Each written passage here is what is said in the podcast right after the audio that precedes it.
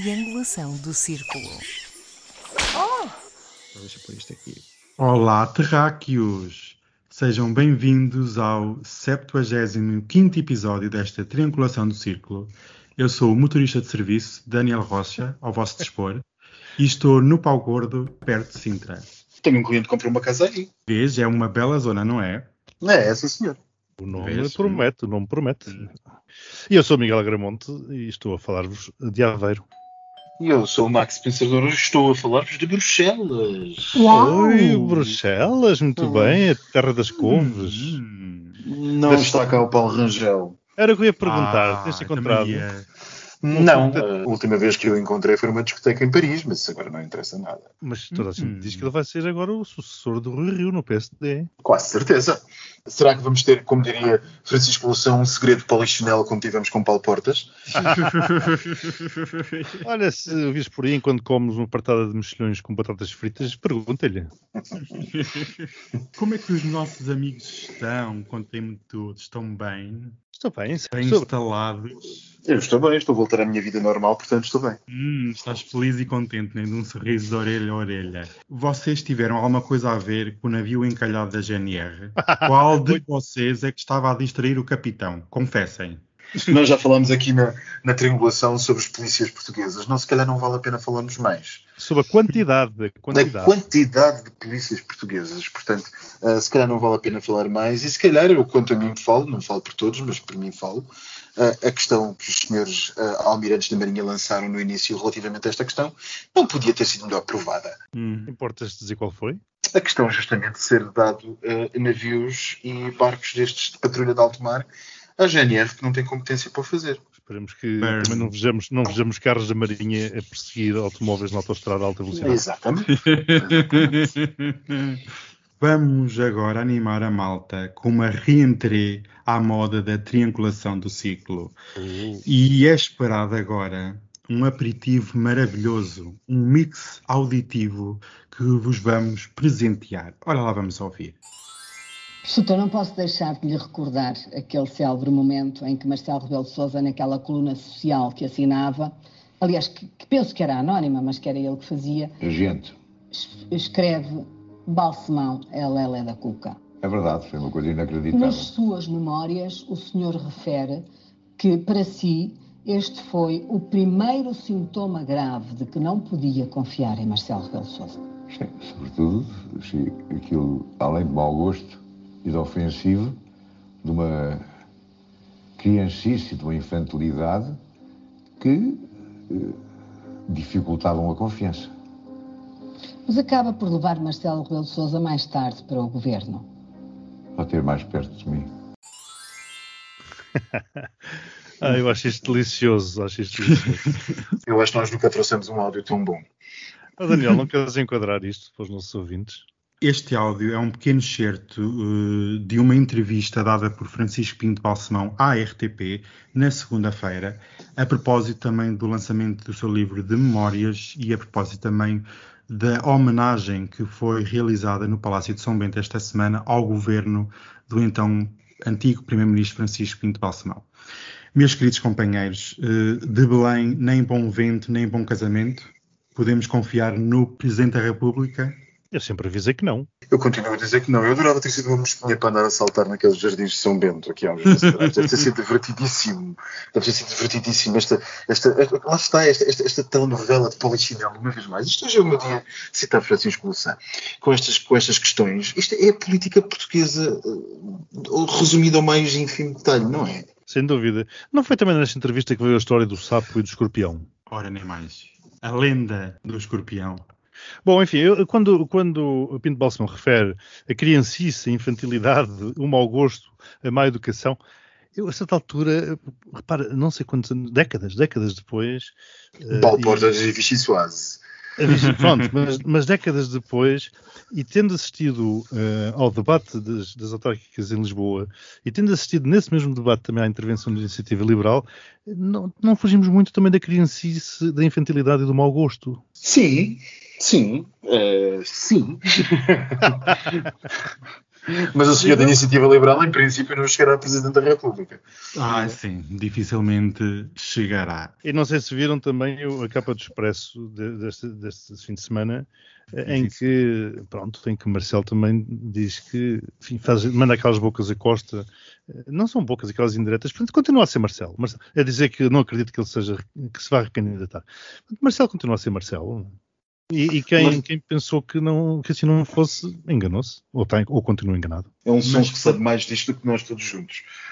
Mas foi curioso, Miguel, agora que falas nesse artigo do Expresso deste fim de semana, o, o, Presidente da República, com meia dúzia de palavras que estão em citação, destrói por completo o tabu de António Costa, que foi iniciado no último congresso do PS, em que dizia que não sabia se ia ser candidato ou não. Marcelo estende o tapete e a dizer a porta é serventia da casa. Porque realmente. Menos, menos de uma semana depois. Menos de uma semana depois, Marcelo está prontíssimo para abrir portas a uma nova renovação política e, acima de tudo, introduzir uma coligação de direita capaz de derrubar o muro à esquerda. E apenas aqui um comentário de como Marcelo é. Mas quem, meu Deus, perigoso. quem, Daniel? Desculpa, quem? Quem? Ele pode ter essas ideias todas, mas quem? Paulo Rangel? É que nós vamos agora ver, Max, que é após as eleições de 26 de setembro, haverá uma reconfiguração, não no Parlamento, mas no sentimento nacional. E o, sabemos perfeitamente que o Rui Rio não vai aguentar muito mais tempo. E não sabemos se Rui Rangel será eleito ou não, quem é que vai o aparecer. Paulo, Paulo, Paulo, Paulo Rui, o Rui já foi, já, ah, já foi despedido. É, foi o Rui Rio. Mas estás a perceber uma, a minha linha de pensamento que quem claro. é que será? Será que vai aguentar até 2023 um novo presidente do PSD? Dificilmente quando as fações estão numa luta constante há vários anos, desde que Passos Coelho saiu da presidência do PSD, este partido encontra-se numa convulsão que ainda não parou. Mas o partido do PSD sempre se encontrou em convulsão. Enfim, não, não, não se encontrou em convulsão com Sá Carneiro, porque acabou da forma trágica como acabou, infelizmente, e depois com Cavaco, porque, olha, era, era a Thatcher, mas de resto foram, foi sempre. E por ganhava eleições, não é? E por ganhava eleições, e quando se ganha eleições, ninguém questiona uh, internamente. Exato, exatamente. Nunca ninguém questiona. Eu não sei, sinceramente, ainda não tenho uma opinião firmada acerca disso. Parece está toda a gente apostada acerca do, do António Costa se ir embora, mas isto parece-me ainda demasiado cedo para, para, para saber uma coisa dessas. Eh, muita coisa vai mudar dia 26 de setembro. Dia 26 de setembro vai mudar para muita gente, para nós aqui na, na triangulação que somos pessimistas de serviço e que estamos a ver este filme acontecer já há uns tempos. Talvez não tanto, talvez estejamos todos à espera do que se vai passar. Mas numa coisa, a senhora Susana Conzeta tem razão, o sistema vai tremer. Vai, e era curioso ver ontem os analistas, ontem e hoje e anteontem, ver os analistas políticos, enfim, que vão comentando as várias, as, os vários debates das autárquicas, eh, uma vez mais a menosprezarem o Chega. Eu acho, eu acho que vai ser, quer dizer, isto vai ser uma Gente... Eu não percebo como é que ainda é possível, deviam ter aprendido é. nas legislativas, mas, eh, mas não sei, não vivemos em muitos, vivemos em muitos completamente distintos, ou então, por simplesmente somos paranoicos, porque o, o crescimento do Chega está imparável e o Chega é efetivamente o líder da oposição. E pegando então nestas palavras dos nossos queridíssimos amigos, eu passo já aqui a ponte para um dos nossos temas desta semana, que é a evolução política nas, eh, na, na campanha para as eleições autárquicas. Meus companheiros de podcast, como é que vocês veem esta campanha para dia 26 de setembro? Para já, eu acho os debates um, bocado complexos. Há deles que me cansam, enfim, sete candidatos por vezes. Eh, o tempo é curto, depois é curto para cada um, mas o que é certo é que depois o debate se estende por muito tempo, porque todos têm que falar. Há uns mais interessantes do que outros, naturalmente mas uh, era aquilo que o Max estava a referir e tudo aquilo que nós tínhamos vindo a dizer e aquilo que eu há pouco também disse, que é, eu tenho a impressão que há muitos analistas políticos que vão ter que assistir a uma hecatombe, e por hecatombe, já vou, e já vou explicar o que é eu quero dizer por hecatombe, para realmente se aperceberem de, do que se pode transformar profundamente na política portuguesa. E por hecatombe, para mim, é o, o, o, Chega conseguir aquilo que, por exemplo, o Bloco de Esquerda nunca conseguiu, que é uma representatividade significativa, ou seja, uma capilaridade pelo país fora, em várias câmaras, e dessa forma ter eh, quase que uma, uma, uma autoridade de chegar ao Parlamento e dizer, meus senhores, nós somos um partido que aqui no Parlamento, por enquanto, temos um deputado, mas temos uma representatividade bastante significativa a nível nacional. Que é um pouco o que legitima também, ou tem vindo a legitimar, durante, ou que veio a legitimar durante muitos anos, o PCP. O PCP não, não, tinha grandes enfim, vitórias parlamentares, mas tinha uma, uma presença local fortíssima. Presença local essa que se está a esboroar. Aparentemente, aliás, vimos o que aconteceu nas presidenciais, aparentemente a, a mover-se para precisamente para o Chega, e isto uh, vem alterar completamente a relação de forças uh, nas autárquicas, mas com uma implicação direta uh, no Parlamento. Porque o Chega, a partir daí o, Ventura, o Trampinha, pode dizer que ele tem uma autoridade dada pelo povo nas últimas autárquicas. E é isto que parece que vai acontecer e é isto que eu chamo de catombe. Eu acho que, sobretudo, a Sul sobretudo a sul mais do que a norte, mas uh, Lisboa, Alentejo e Algarve vão ver uma coisa que não estavam à espera acontecer, que, era, uh, que é justamente a entrada bastante relevante vereadores do Chega pelas câmaras fora. Eu, por exemplo, na minha em Faro espero um a dois vereadores. isso é que não é seguramente o pior caso no Algarve. Muito enganado estarei se, se, se isso não acontecer. Portanto, isto é, é, é uma novidade. os partidos do arco governativo que controlaram as câmaras municipais durante os últimos anos e depois as mais pequenas, ou até mais relevantes da área metropolitana de Lisboa, pronto, no caso do Partido Comunista, uh, mas que uh, mantinham alguma resistência no área do Partido Comunista, claramente tenderão a desaparecer. E, e, e, vamos ver fenómenos também muito interessantes, que é, por exemplo, chega a atingir câmaras que tinham maiorias uh, de direita e grandes coligações de direita, onde não fosse o caso, não fosse o caso do Chega, provavelmente a vitória seria garantida, como por exemplo a Câmara Municipal de Faro. Volto a falar do meu, do, do, da minha área porque é essa em que vivo. O que é que isto quer dizer? Isto quer dizer que em muitas situações deste país fora, o poder vai ficar efetivamente dependente do Chega. E isso vai ser novo. E os nossos analistas de sempre continuam, por e simplesmente, a dizer-nos que o Chega é um partido a adorar, é uma revista do sistema. Sim, sim, sem representatividade, etc. Sem etc. representatividade. Na, o que o Chega vai fazer. Hoje não, é, como, não tem. Exatamente, e como tu disseste muito bem, Miguel, o que o Chega vai conseguir com estas, uh, com estas uh, autárquicas é a representatividade do sistema transversal, comunitária, a todo, a, ao nível mais próximo do cidadão, que era, que era necessário. Portanto, isto é eh, um passo, é uma guerra passo a passo e todos nós sabemos quais são os passos seguintes. Agora, qual vai ser a reação do establishment político no dia seguinte? Provavelmente nenhuma. Isto, isto é lá nas câmaras municipais, lá longe, portanto, uma vez mais não, não, não, afeta São Bento.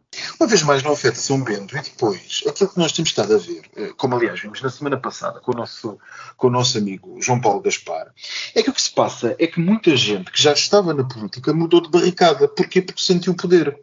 Claro. E, portanto, e, portanto, se sentiu o poder, nós nem sequer, nem sequer temos aquela situação que poderíamos ter à partida, que eram as bases dos partidos do arco governativo a dizer: não, não, isto está a correr mal, nós vamos perder poder. Não, muita gente mudou-se efetivamente para o Chega nas câmaras mais pequenas. Mas sabes que o Chega poderá ser um castelo de cartas. Agora, com estes debates, temos, a, temos visto os candidatos do Chega e vimos a essência deste partido vimos oh, a, oh, a prestação. Oh, diz, diz oh, Daniel, desculpa, desculpa interromper-te para te poupar, para te poupar saliva.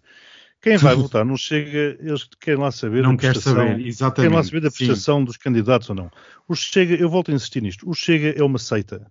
Eles votam porque têm um, um, um, um líder forte, enfim, que é o Deus Nosso Senhor. E a partir daí votam cegamente.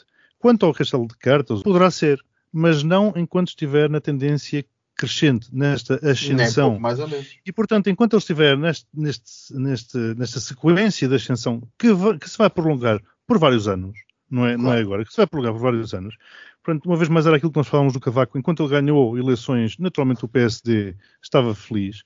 Só quando uh, o Chega eventualmente começar a perder eleições. Ou mostrar sinais de não conseguir crescer para além do determinado Exatamente. Mas olha, mas olha o exemplo dos Açores. O partido está a crescer, tinha dois deputados, um já é independente, porque houve problemas internos e não se conseguiram entender. Porque esta gente não tem calibre, não tem nível para estar na política. E basta haver um mínimo problema interno, saem fora. E os vereadores podem também ser independentes. Sim, e a base sim. pode ser ao longo dos anos, pode-se vindo de um, dois, três anos, ou daqui a quatro anos, pode não haver base nenhuma. E se houvesse eleições nos Açores, o Chega seria penalizado por isso? Não. Pois não. sei, eu não, eu não tenho visto as últimas eh, sondagens e como é que está a Claro sim- que não, porque o eleitor, Não, sim, mas- é, um eleitor, é um eleitor que essencialmente desconhece o programa político e nem quer conhecer. Claro, voltamos à Não questão quer da conhecer. seita. Ah, sim, Motiva-se quem quer motiva-se por conhecer. uma mensagem que passa e pronto. Oh, oh, oh, Daniel, todos nós vimos o debate das, das autárquicas em Lisboa e vimos o que é que aquela, aquela personagem candidata pelo Chega falou. Levou lá, mandou, o- o- as, as citações que ele fazia era do Correio da Manhã. Um, um- político, enfim, basear-se, um político wannabe, basear-se no Correio da Manhã para fazer citações é uma coisa semelhante a um aluno da academia citar a Wikipédia, enfim, como fonte de um trabalho académico, não é? Portanto, aquilo Exatamente. é, assim, é, é- é- é trágico. Mas aquilo qualquer um de nós consegue fazer. Aquilo é a parte mais fácil. É chegar ali, mandar uns papaias, dizer uma dúzia de coisas, falar da corrupção, falar de. O que é que ele mais falou? Do- do- Falar por cima dos outros. E pronto, e está feito, está feito o papel dele. Portanto, aquilo é a forma mais fácil de fazer política. E é, for- e é essa política que entra nos ouvidos dos eleitores do Chega. E, e, e Sem dúvida. outros. Mas já viste que o mais trágico, usando uma palavra tua, é estarmos a falar do Chega e nem sequer estamos a falar do principal partido da oposição. O, o- o PSD também não tem apresentado grandes, grandes. O problema do PSD é que ele não, não se consegue. Eh, não se consegue, como dizer, eh, não, não- se consegue diferenciar. E, e depois tem, há vários PSDs. Há o PSD do Moedas em Lisboa e logo ao lado tens o PSD da Susana Garcia a dar tiros no pé e a destruir a campanha do Moedas em Lisboa. E, o- e o, e o PC do, do, do, do Seixal com, com É, exatamente. Sombra. Exatamente. E portanto, que é a coisa mais popular. Quando a Susana Garcia espeta um daqueles cartazes à, à porta de São Bento a dizer que, vai, vai- que, que o sistema vai tremer, o que é que é aquilo? Não foi só à porta de São Bento, foi em todas as sedes de partidos, do PS, do, do, eh, do Iniciativa Liberal, do, do Bloco. É uma provocação clara. Isto, e isto é para ter tempo de antena. A Susana Garcia lança-se como André Ventura em Louros, ela lança-se a Exatamente. Ela leu o manual de como criar eh, intriga e como, e como deixar as pessoas a falar da Susana com Z. Que é isso Exatamente. dela. Mas isto foi a Não. resposta à tua pergunta. E a resposta à tua pergunta é isto. Portanto, o PSD não aparece porque ele se autodestrói. Porque se a Susana Garcia já conseguiu destruir algum sistema, ele foi o PSD. Temos pontos para dar. Vocês sei que gostam de dar muitos pontos. Vamos lá, vamos apontar o que vai ser daqui. Eu, o nível que isto anda, dou dois. Mas olha, eu vou dar três pontos. Ah, estão muito comedidas e ainda diziam mal de mim. Isto tem sido uma miséria. Não há champanhe hoje então. É isso, é isso. Passamos para o outro lado do mundo e vamos falar um bocadinho sobre a China e sobre a nova política eh, doutrinária do Xi Jinping, o presidente chinês, onde, onde afirmou recentemente o novo lema de prosperidade comum, onde a cultura chinesa prevalece sobre qualquer outro tipo de cultura. E temos visto vários exemplos ao longo da semana com perseguições a celebridades e a ídolos do mundo ocidental. Meus amigos, aonde é que isto vai parar e aonde é que Xi Jinping distingue-se da China? O presidente é a China ou a China é que tem o presidente? Como é que isto se passa? Eu acho, eu devo fazer aqui um comentário lateral. Eu gosto muito da maneira como começa-me 12 pontos. A maneira Ah. como tu dizes Xi Jinping, dizes Xi Jinping. É do horário, isto é do horário. Xi Jinping, É, eu mas- acho que é o nome que nós devíamos cunhar e reconhecer Xi. na triangulação como o nosso nome Miau. Xi Jinping. E agora vinha o efeito sonoro. Não tenho aqui o efeito sonoro porque estou longe do meu. Mas, adiante. Eu acho que isto, que isto era expectável. Quer dizer, Xi Jinping, Xi Jinping já tem o seu próprio livro com as suas próprias ideias.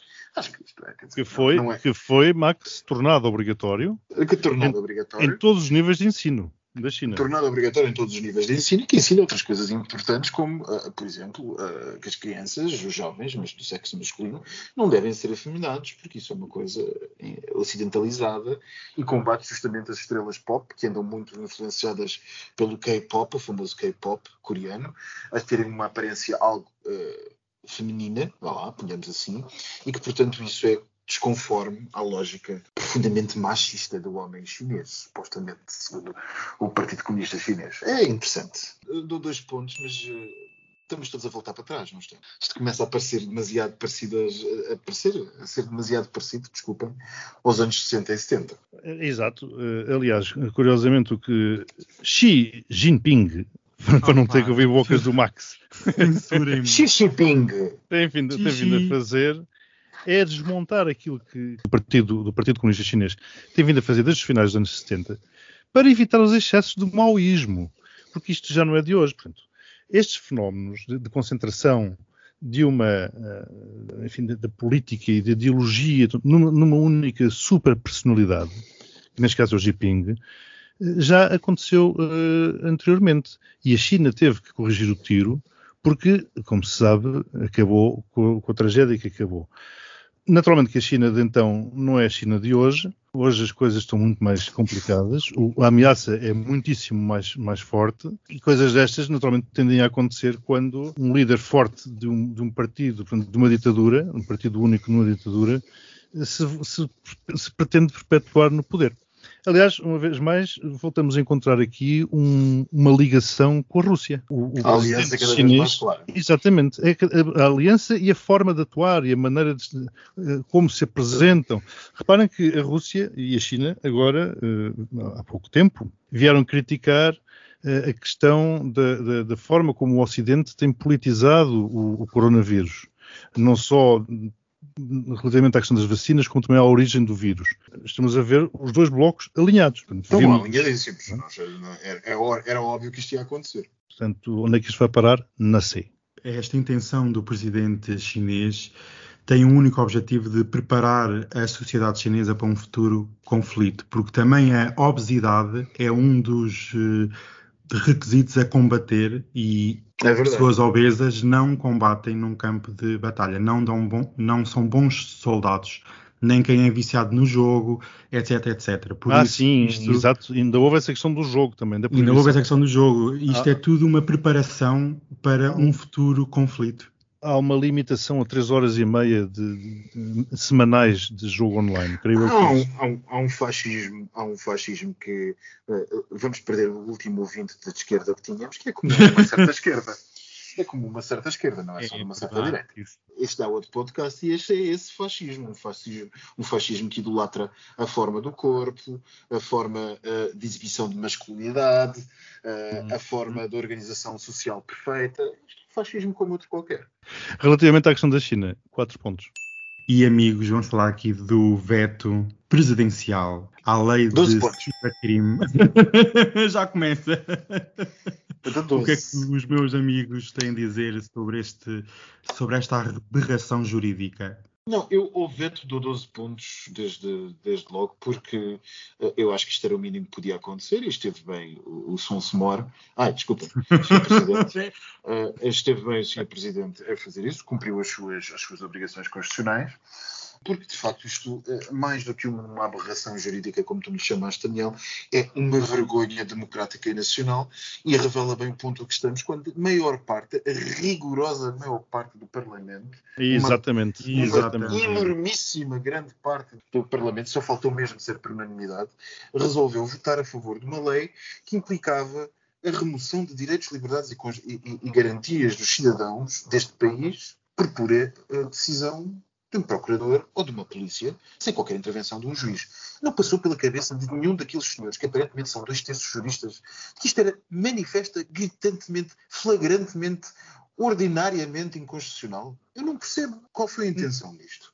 Não, não, isso é uma vergonha e, portanto, porque há, para menos, no meu entender, que não sou jurista, mas há uma relação direta, há um paralelismo fortíssimo entre um e-mail e uma correspondência que seja entregue ali na caixa de correio física. Como é óbvio, como é óbvio, como é óbvio. Então, mas o que é isto? Então, mas estabelece assim, sem mais nem menos, que se pode caçar a correspondência de alguém a, a, a, só, por inter... só por decisão de um procurador ou de um, de um inspetor de polícia. Mas, mas Hum, isto é uma loucura. Isto é uma loucura. É uma Portanto, loucura inarrável. Quer dizer, é que nem passa pela cabeça de alguém que tenha o mínimo de sentido de estar democrático. Se quer propor uma lei destas, quanto mais aprová-la. Portanto, tal como o Max, choca-me enormemente o facto de isto ter passado no Parlamento e com a, a, a grande maioria com que passou, e choca-me também nós não termos ouvido isto. Nós só ouvimos isto. Mais nada. Só ouvimos falar disto quando, quando o Presidente vetou. Uh, Perdão, quando o Presidente enviou para o Tribunal Para o Constitucional. Tribunal Constitucional, exatamente. Portanto, eu dou 12 Exatamente. pontos, dou 12 pontos a esta situação. A situação do, do- do Tribunal Constitucional ter chumbado, do Presidente ter enviado. Se tivesse que, que- que classificar o Parlamento, daria zero. Agora, uma Claro. última dúvida, uma última dúvida. Se isto agora, pronto, isto agora vai voltar para o Parlamento, e se o Parlamento voltar a, a aprovar isto? Se o Parlamento voltasse a aprovar isto, só havia uma maneira que era a fiscalização sucessiva da, da constitucionalidade, que é a fiscalização sucessiva acontece quando, ou sucessiva, ou melhor, ah, concreta da, da inconstitucionalidade, que é quando os tribunais em concreto, perante a aplicação de uma lei, a decretam inconstitucional. A partir do momento em que, ela, em que a decreta é inconstitucional, pode haver um recurso para o Tribunal Constitucional e, a- e o Tribunal Constitucional decide a cada, cada vez que o Tribunal eventualmente suscitar essa questão perante, perante o Tribunal Constitucional e à terceira decisão de inconstitucionalidade, num caso concreto, o Tribunal Constitucional pode avocar, pode chamar a si o direito a declarar a lei por si só inconstitucional com força obrigatória geral. É que há aqui um detalhe, eh, Max. Bom, enfim, isso é importante, esse esclarecimento. Claro, e fico mais descansado por isso funcionar dessa forma. Mas isso não não, implica, não implica que a lei não entre em vigor. Claro, porque há aqui uma questão, que era esse detalhe que eu ia dizer, que é uma coisa é alguém violar a tua correspondência física e depois, se quiser propagar, vai ter que tirar fotocópias, vai ter que tirar fotografias, o, enfim, que hoje com os métodos também que existem é fácil. Agora, o e-mail, a partir do momento em que ele é violado, a velocidade e a facilidade com que ele se propaga e que depois nunca mais desaparece, é que eu acho que ainda é mais grave violar-se, um, sinceramente, deste ponto de vista, eu acho que ainda é mais grave violar-se um e-mail do que uma correspondência física precisamente pela facilidade com que tu, com um e-mail que obtiveste legalmente, o podes propagar por essa internet fora. Não, não, é, é, é, choca que os, nossos, que os nossos representantes, todos eles, isto é uma mancha de vergonha enorme, todos eles que votaram, que votaram a favor disto. Porque, sinceramente, se o limite é este e o Parlamento só tem um deputado do, do Chega, eu não quero imaginar se os, se os deputados do Chega sobem. E eu acrescento que é, é essas votações, os únicos três partidos que se abstiveram, como é que é possível?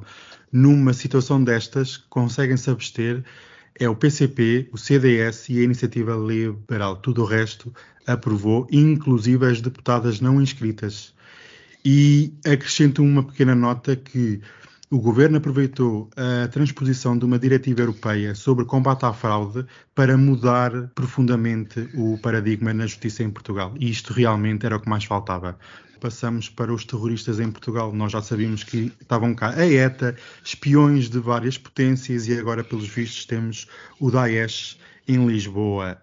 Dois terroristas foram presos e estão em prisão preventiva. Meus queridos companheiros de podcast, o que é que vocês acham destas manobras internacionais? Dois, dois alegados terroristas, portanto, ainda não são Alegados, provados pois. que são, são, são terroristas.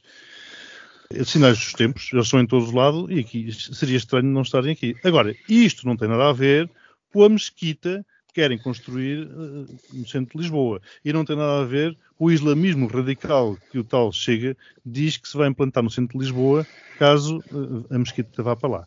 Portanto, uma vez mais, estas coisas parece que acontecem quase que de propósito. Este assunto pode ser visto de duas perspectivas. Pode ser visto de uma perspectiva positiva, que é que nunca esperaria que a cooperação Uhum. judiciária entre o Iraque e Portugal funcionasse, porque, eh, do meu conhecimento funcional, como se diz, de função de, de dia a dia, ela não funciona, por exemplo, entre Portugal e a Irlanda ou entre Portugal e a Itália. Não sei muito bem como é que a coisa está a funcionar entre Portugal e, a- e- e o Iraque. Mas pronto, isto é uma perspectiva positiva e a perspectiva as tais coincidências, Max, são as tais as tais coincidências. Talvez não seja tão, tão líquido como a imprensa terá, terá passado. Mas adiante. Se também agora não interessa, o que interessa é que de facto a coisa funcionou. E cá me cheira que terá funcionado mais por portas e travessas do que propriamente nos mecanismos normais. Mas também é normal que assim seja perante o assunto. Agora, há outra perspectiva que é eh, nós olharmos para aquilo que alguma imprensa disse, e que eu, naturalmente, com a devida distância, digo que foi alguma imprensa que o disse, e portanto não sei até que ponto poderá ser verdade neste momento ou não, mas não, não li isto no Correio da Manhã, li isto em jornais como o Público e o Diário de Notícias, que diziam que os dois terroristas em causa, além de terem sido uh, uh, autores de, de, de, alguns ataques terroristas em Mossul, no Iraque, uh, autores responsáveis, mais do que autores, por alguns ataques terroristas em Mossul, teriam também entrado, teriam sido canalizados para Portugal através de um campo de refugiados onde teriam dado entrada na Grécia e que na Grécia, depois feita a triagem, foram distribuídos para Portugal. Isto não são boas notícias não são nada boas notícias, porque nos tempos que correm, este tipo de notícia passar assim é dar razão a quem se opõe aos refugiados. Ou por outra, não é dar razão a quem se opõe aos refugiados, é dar-lhes um argumento. Porque de facto entraram terroristas com refugiados. Todos nós que temos bom senso e razoabilidade dizemos, pois, naturalmente, que entram entre tantas pessoas, entram os malfeitores também. Mas não é isso que vai ser passado por quem tem interesse em passar esta notícia, ou esta, quem terá interesse em explorar politicamente a passagem desta notícia.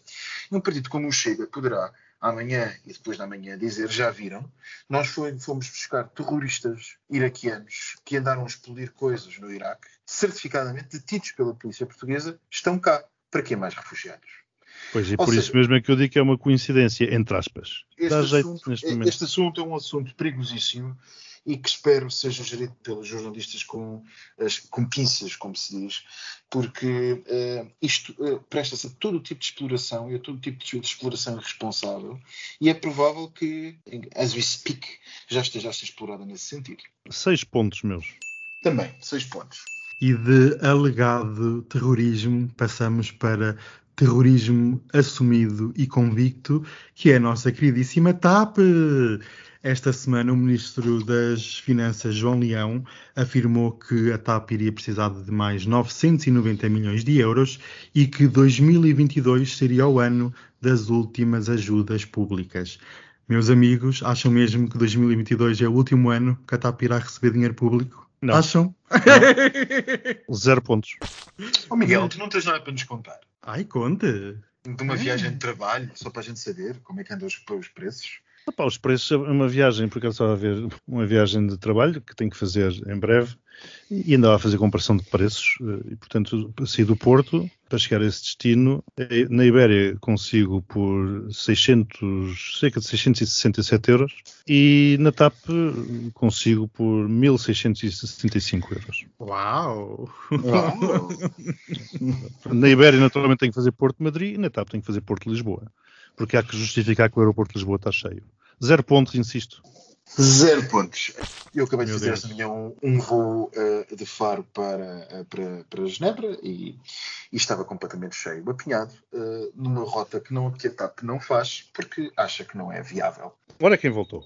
Olha quem Ai, que linda! Tantas saudades que eu tinha dela. Tão linda. O nosso auditório deve ter saudades depois de um verão inteiro da ausência dessa calculadora. Sim, senhor.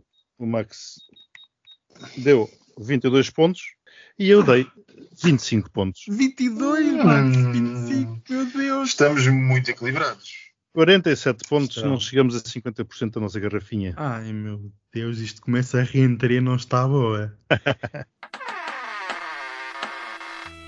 o postigo de Daniel.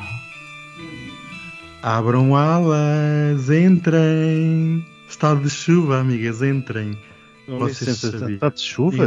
Está de chuva, Ai. aqui está. No pau gordo está de chuva. Está caindo. E cai com força? Uhum, muita, vigorosa. E bate forte, várias vezes. Robusta. É constante, está sempre a cair. Esta semana, amigas, eu tentei que o Postigo fosse considerado património de interesse municipal. Recebi a resposta da Câmara Municipal, que foi que uma sauna nunca poderá ser do interesse público. Não, Como pois assim? eu fiquei, não sei, eu fiquei também admirado e não sei se vou exigir direito de resposta no jornal aqui da cidade ou Exige. não. Olha que os romanos eram completamente contra esse, esse argumento. Pois, realmente, nós descendemos de tanta gente, porque é que não vamos apanhar o bom dessa gente toda, não é? Mas pronto, olha, adiante que o tempo é curto para falar de tanta fofoca. Olha, um casal nos Estados Unidos casaram recentemente, ficaram polémicos por uma decisão que foi o seguinte: o casal enviou um invoice para pagamento aos convidados que não apareceram na, na cerimónia. Foram bem. convidados, mas não apareceram. E ficou muito polémico. Vocês uh, enviavam ou não enviavam invoice? Eu não convidava sequer. Até mas se eles não aparecessem, tu convidas, eles não marcam e não aparecem, como é que é? É que é assim, isto é uma questão filosófica e de interesse geral. Porque eu agora penso assim, então poderei eu enviar invoice a toda a hora? Imagina, tenho uma encomenda, não chega no dia, eh, faltou, estava, não estava marcado, não chegou, vou mandar um invoice. Eu gosto muito de enviar invoice. Não sei, mas a notícia diz se esses convidados que faltaram se deram presente ou não. Eh, não, não uma deram coisa- porque não apareceram. Porque uma coisa não aparecer, outra coisa não dar presente. São coisas Nem distintas. apareceram, nem deram presente. A conta Ah, ficou em então é. 240 dólares por convidado. Pois então aí, bom, eu já vi casamentos mais caros, mas de qualquer forma, multiplicando isso por muitos faltosos, é um rombo considerável. É o Covid, sabes como é que é a variante Delta, as pessoas ficam assustadas e nos Estados Unidos nem toda a gente está vacinada. Mas sabem quem é que vai casar também agora em setembro? Vai ser um autêntico desfile de poderosos. E vai ser o quem foi e quem não foi convidado. Amigas, vai ser um babado. Então vai ser a filha do primeiro-ministro, António Costa. Vai Ah. casar e a lista e menu são as coisas mais aguardadas deste mês de setembro. Não queremos saber do regresso às aulas da variante Delta. O que interessa é quem é que é convidado ou não. Então, ó ó, Daniel, então e qual é que é o nome da nubente? Não sei. Ah!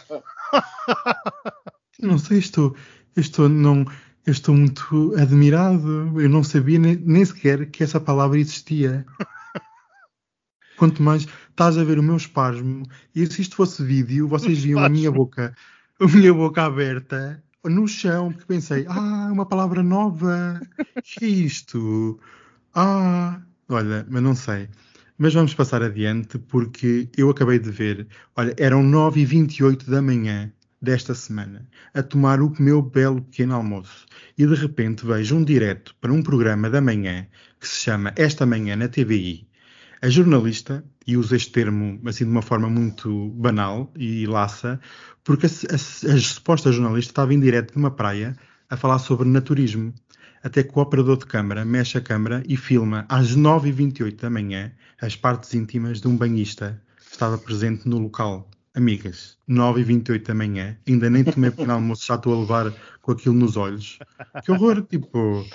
Queria-se. Ah, não, não, não, não queria nada. E quem também não quer é a Princesa Leonor de Espanha, que viajou esta segunda-feira para o país de Gales. Ela vai frequentar um colégio de alto nível em Inglaterra, amigas. Vamos Ah. mandar energias para o país de Gales, porque aquele país já não aguenta com tanta realeza.